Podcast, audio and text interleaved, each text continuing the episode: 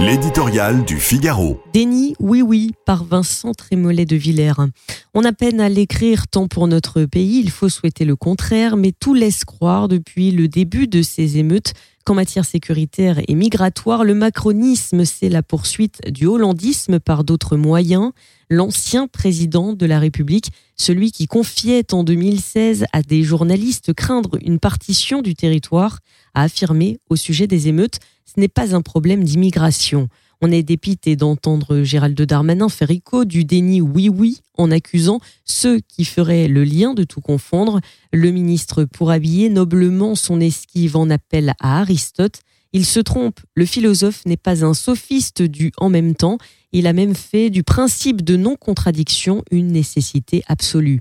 Cette fois, le ministre de l'Intérieur ne convoque pas les malheureux supporters britanniques pour expliquer la chienlit, mais un fait statistique imparable, 10% seulement des interpellés seraient de nationalité étrangère. Soit, la classification est commode. Elle permet de se voiler la face devant des interrogations décisives. Ils sont français, certes, mais pourquoi veulent-ils niquer leur propre pays Pourquoi bénéficient-ils des messages protecteurs venus du président turc ou des autorités du Maghreb?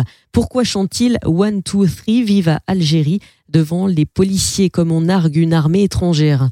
Un étudiant honnête en première année de sociologie conclurait assez rapidement que ce champ de référence, que cette haine affichée pour le drapeau tricolore témoigne d'une appartenance, sinon administrative, au moins affective et mentale extranationale.